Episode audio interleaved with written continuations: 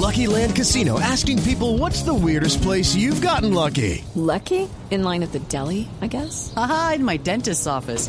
More than once, actually. Do I have to say? Yes, you do. In the car before my kids' PTA meeting. Really? Yes. Excuse me, what's the weirdest place you've gotten lucky? I never win and tell. Well, there you have it. You can get lucky anywhere playing at LuckyLandSlots.com. Play for free right now. Are you feeling lucky? No purchase necessary. Void where prohibited by law. 18 plus. Terms and conditions apply. See website for details.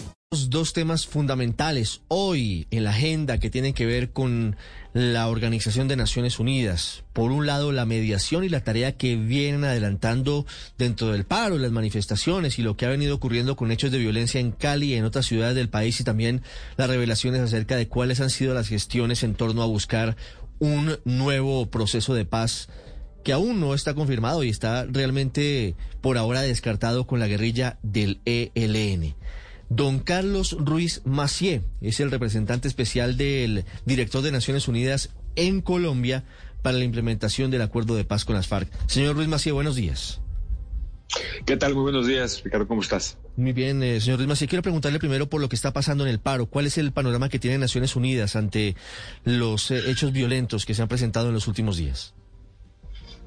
Bueno, nosotros, eh, como sabes, hemos expresado desde el inicio de estas eh, manifestaciones, eh, preocupación en su momento por el, el, lo que se vio y se evidenció como algún uso proporcionado de la, eh, desproporcionado de la fuerza, la importancia de que se respete eh, los derechos humanos, la importancia de que se garantice la libre eh, manifestación y también condenamos eh, la violencia de donde esta, que esta viniera.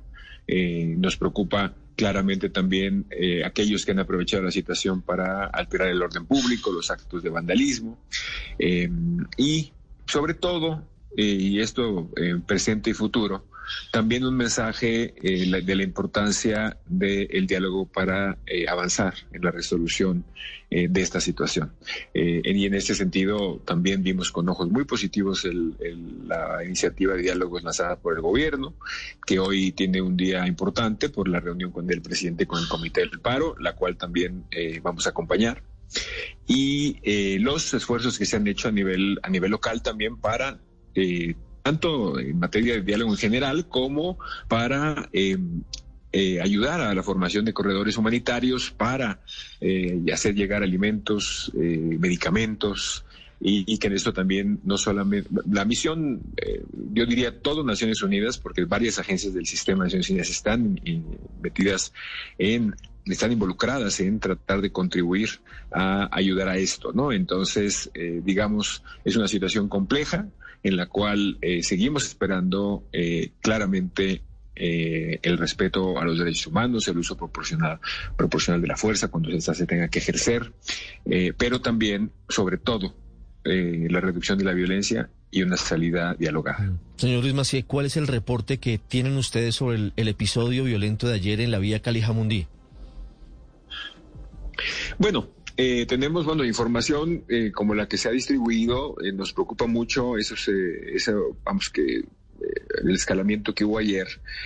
Em, creo que ahí, y esa es parte de, lo donde tenemos que concentrarnos, entendemos eh, que se tiene que proteger eh, a la población, se tiene que, eh, la fuerza pública tiene que hacer su función, pero también es importante que al mismo tiempo sigamos avanzando en, en, en temas precisamente de diálogo para desescalar eh, la violencia. Hay que hacer todos los esfuerzos que sean necesarios por todos los actores involucrados para eh, realmente desescalar la violencia porque eh, la situación está muy compleja y lo que se necesita es eh, calma de todos los involucrados y, eh, y todos ayudar y contribuir a volver, ojalá, en poco tiempo a, una normalidad.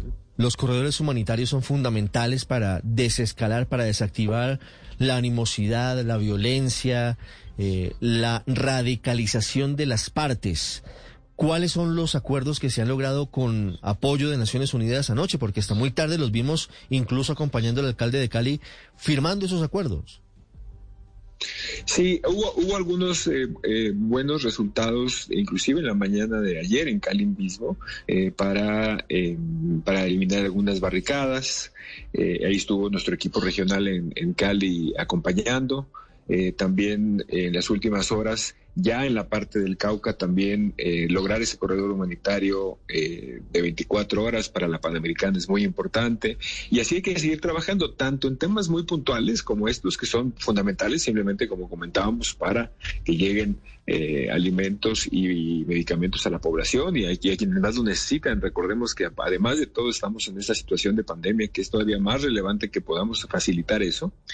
Y y bueno, Naciones Unidas estará presente acompañando en esos espacios, también, como le decía, a nivel nacional, en, el diálogo que se tenga, eh, que se tenga hoy, y, confiamos en que vayamos ahí poco a poco avanzando en resolver esta situación, eh, pero hacer sobre todo un llamado a la calma, un llamado a la confianza en, las, instituciones y que eh, podamos seguir eh, contribuyendo a, eh, a, regresar a lo que Colombia nos tiene acostumbrado, que son instituciones sólidas, una democracia vibrante y que necesitamos que regresar a esa, a esa, esa situación en Cali y, en general en todo el país o en los lugares donde se estén dando estos brotes. ¿Cuál, cuál es la expectativa, señor Ruiz Macié, sobre el papel de acompañamiento de ustedes? desde la ONU y también desde la Iglesia Católica a la reunión que los sindicatos han llamado exploratoria hoy en la Casa de Nariño con el presidente Iván Duque.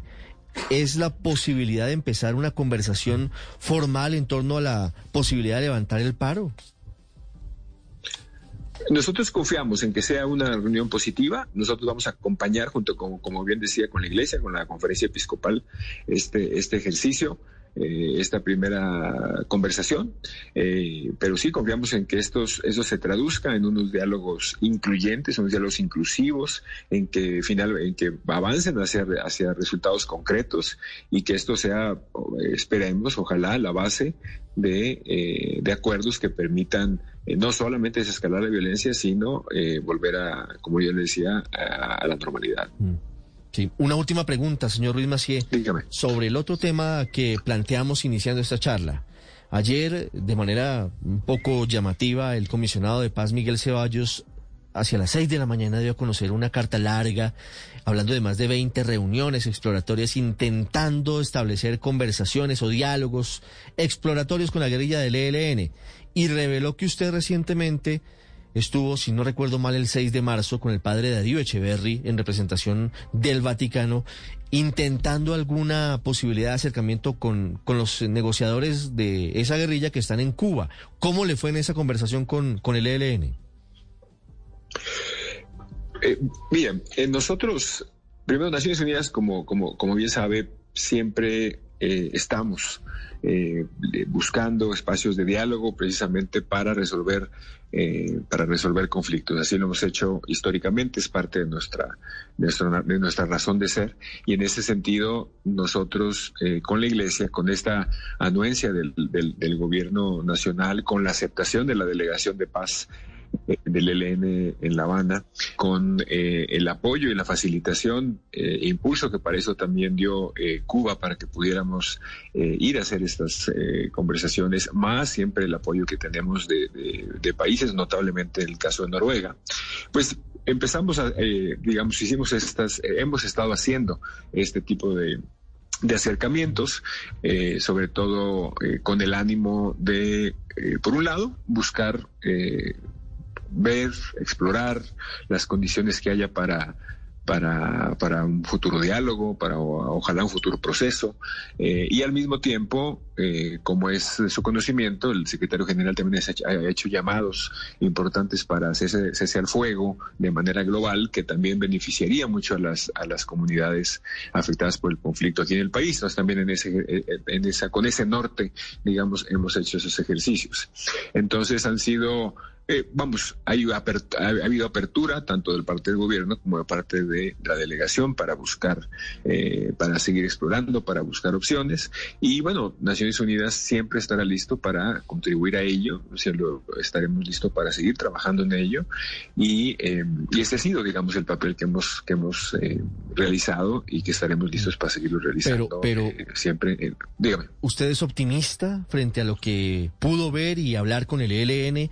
ante la posibilidad de, de unos diálogos formales con el gobierno del presidente Duque. Se lo pregunto porque el gobierno ha sido inamovible y tajante en las condiciones mínimas para iniciar esos diálogos. Entre otras cosas, liberación de secuestrados, renunciar a actividades ilegales.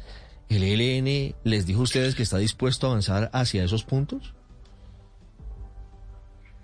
Mire, soy, eh, somos optimistas, eh, pero también realistas. Optimistas porque el simple hecho de expresar la voluntad para, eh, para que pudiéramos hacer esta, este, este trabajo, para poder hacer estas visitas y estas exploraciones, ya es un hecho positivo en sí mismo.